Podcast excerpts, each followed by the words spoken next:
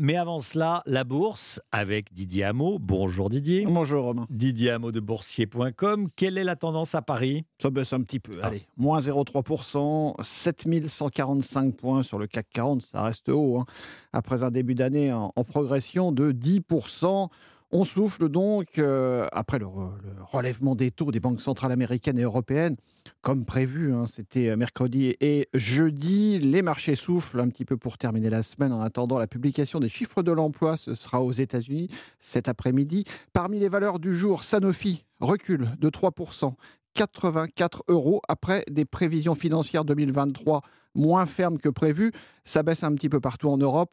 C'est pas spectaculaire. Francfort moins 0,6, Bruxelles moins 0,5, Madrid moins 0,2, le CAC 40 en baisse de 0,3%, 7145 points. Didier Hameau de boursier.com. Merci beaucoup Didier.